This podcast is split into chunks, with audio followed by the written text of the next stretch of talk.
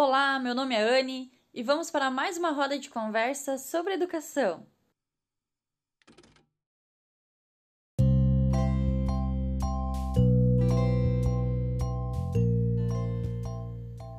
E aí, pessoal, como vocês estão? Eu tô muito bem. Na nossa roda de conversa deste episódio, contarei a experiência de um projeto desenvolvido com os adolescentes sobre assuntos acerca dessa faixa etária, a fim de entender, contribuir, dialogar sobre a habilidade socioemocional. Mas antes, eu vou contextualizar como que esse projeto nasceu.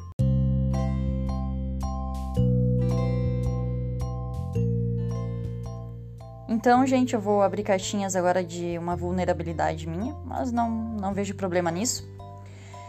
Mas em fevereiro do ano passado, eu estava com grandes demandas dificultosas assim acerca da, do meu profissional e da minha vida pessoal. E aí eu busquei o processo terapêutico. Então eu iniciei um processo de cura, de uma visão, de um olhar muito para mim. Né? Eu sempre tive uma visão bem desenvolvida para o outro, para aquilo que o outro precisava, para aquilo que o outro queria. Hum, uma constância de querer agradar, de querer seguir padrões e aceitar crenças. E tudo bem disfuncional e automático a minha vida inteira. E eu consegui enxergar isso ano passado. Então faz o quê? Um ano e dois meses, um ano e três meses? Muita coisa aconteceu nesse tempo. Eu fui. Eram sentimentos muito aflorados, muito intensos. Quando vinha uma tristeza, era muita tristeza. Quando vinha uma alegria, era muita alegria. Quando vinha raiva, era muita raiva. Só que era um processo de autoconhecimento. Por isso estava tudo aflorado, porque eu estava buscando a minha essência, buscando a minha missão. Eu queria encontrar isso em mim. E eu estava assim, ó. É... Sabe aquela aluna excelente? eu era ela na terapia. Eu fazia todas as tarefas de casa. Queria, né, muito me encontrar ali, muito quebrar falsas crenças, quebrar padrões que eu seguia a vida inteira. Eu estava buscando dentro da minha essência, claro, né, resgatando lá da minha infância, uma nova Anne. Eu queria, eu tava desejando muito essa Anne. E eu lembro que ali em novembro até metade assim de março, é, eu passei por um processo de desconexão comigo muito grande. Dentro desse processo de desconexão, desconexão, assim, aconteceu muita coisa boa, muitas vivências legais. Mas aí quando vinha é, uma ruim assim que, que apertava ali na desconexão, eu ficava muito fragilizado, né? Ficava muito maior, assim, a, a desconexão. E eu lembro, assim, de, de estar sozinha nesse processo. Eu acabou que ninguém percebia essa minha des desconexão, que eu não sentia mais vontade de nada. Eu não vou dizer que era uma depressão porque eu não tinha é, pensamentos, né, depreciativos contra mim, mas eu perdi vontade de muita coisa. Eu não via mais sentido nas coisas e, e eu acabava pegando essa desconexão por não estar tá entendendo muito, por mais que a terapeuta estava ali orientando e dizendo e né, informando, olha, que aqui você você está se encontrando e está passando por esse período de desconexão devido a isso, né? Mas calma, porque essa nova Anne está chegando.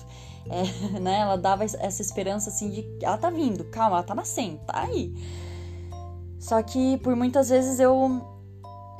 Eu.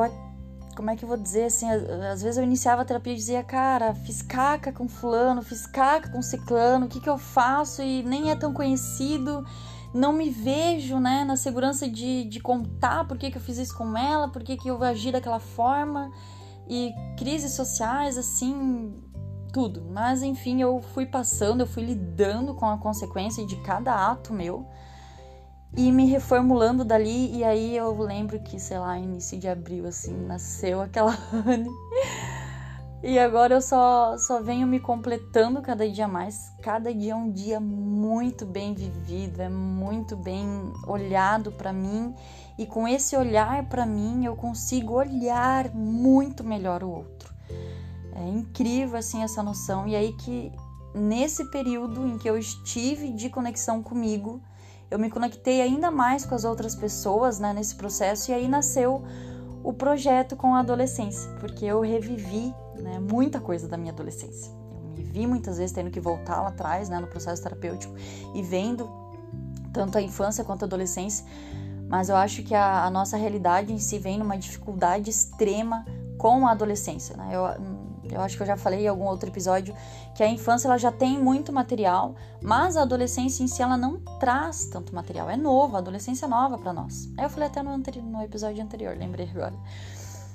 E aí eu peguei a realidade, né, que eu, que eu, que eu venho vivido assim na minha profissão e fui desenvolvendo com muita leitura, com muitos cursos. Eu iniciei também o ano passado assim uma trajetória de aprofundamento da adolescência, de aprofundamento na infância.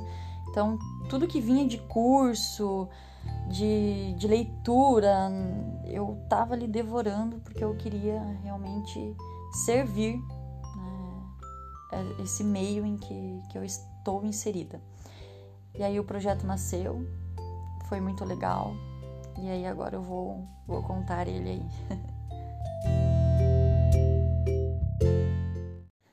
Escrevi o projeto com base na BNCC, onde ela traz as habilidades e competências a serem desenvolvidas nos estudantes acerca do socioemocional.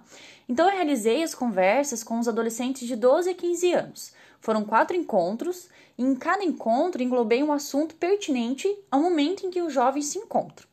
E o meu objetivo principal, além de, claro, orientar, estar ali, né, para essa fala de diálogo, era realizar a escuta, era buscar essa reflexão das angústias que eles trazem e eu consegui atingir. Né? Os jovens eles me trouxeram muitas informações pesadas, realmente dolorosas, porém eu observei que se estivessem com o fortalecimento das emoções, o entendimento das mesmas e como reagir a cada uma delas, esse sofrimento ele seria de menor para nem acontecer.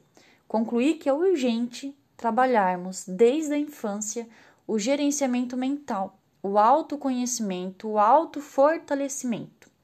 E outra coisa também observado e bastante forte nos jovens é o olhar para o outro a extrema e constante comparação. É, essas observações me fizeram refletir também o quanto o adulto, né? A gente sai da adolescência, vai para o meio adulto e essas coisas elas continuam acontecendo. E eu vejo que a nossa geração que sofreu tudo isso né, está com os filhos adolescentes hoje, carrego essa parte. Quando eu faço a escuta dos pais, eles falam assim, a, a seguinte frase eu tenho, da infância, né? Crianças pequenas. O meu filho tá chorando aqui. Você acha que é fácil ver o meu filho chorar? Você acha que é fácil ver o meu filho querendo isso e dizendo aquilo? E aí, quando eu olho assim porque a família me traz, eu penso, poxa vida, se a gente né, tivesse autoconhecimento ali, buscasse entender essas emoções, buscar é, excluir e desconstruir as nossas falsas crenças, o quanto conseguiríamos ajudar a infância e adolescência, porque a gente vem num, num meio de, de desconhecimento mesmo, a gente só quer amar, amar, amar, amar, amar, e sem a parte do orientar, sem a parte do fortalecer a criança, sem a parte de olhar para ela e ver o que ela necessita naquele momento. E a gente só quer dar muita coisa, né? E, isso vai ficando para trás e eles vão desenvolvendo a realidade que está hoje aí.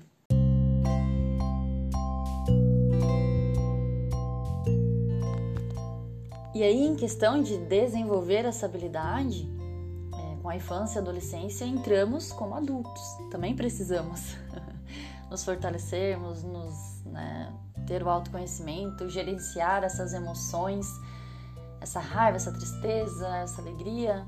Precisamos olhar para isso tudo, né? Cuidar disso tudo, como eu já venho falando muitas vezes, para que possamos também organizar e conseguir orientar, ter uma fala mais saudável, mais assertiva com quem necessita dessa orientação, com quem necessita desse olhar, que é a infância e o adolescente.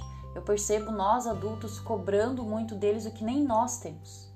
Nós cobramos que eles não chorem, nós cobramos que eles não, por exemplo, assim, né, não gritem um com o outro, não discutam um com o outro, mas aí orientei ali, olhei lá, né, o meu meio social fora, assim, do, do meu âmbito profissional. E aí encontro os adultos gritando um com outros, adultos discutindo um com outros, adultos chorando, mas eu não vejo outro adulto ali cobrando dele isso que a gente cobra da infância e da adolescência. Então eu, eu assim, da minha parte, pelo menos eu quero mudar isso. Eu não quero mais cobrar. Eu quero escutar e orientar. Eu quero respeitar aquele momento de desenvolvimento do ser humano naquela faixa etária. Eu sei o que eles, né, o que compete a cada um deles naquela idade. E aí, se eu me cuido como adulto, eu vou me cuidar como uma criança também. Eu vou me cuidar como um adolescente também. Então, é trazendo essas reflexões para a gente ir, ir funcionando e olhando melhor para as coisas.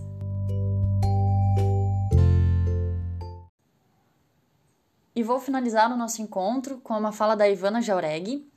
Deixar uma criança crescer em liberdade não é deixar ela fazer tudo o que quer. As crianças adoram ser livres e poder fazer tudo o que querem. Esse é um instinto natural do ser humano querer se libertar, ser independente. Mas quando elas têm liberdade em excesso, acabam se prejudicando, pois nem sempre estão preparadas para tomar decisões saudáveis para si mesmas. E como saber se é hora de deixá-las em liberdade ou se é necessário direcioná-las? Uma relação que nos ajuda muito a perceber esse equilíbrio é todas as coisas das quais a criança depende de você é decisão sua. Tudo que a criança consegue fazer sozinha é decisão dela. Se equilibrar essa relação entre dependência e autonomia, então estaremos educando no caminho para a liberdade.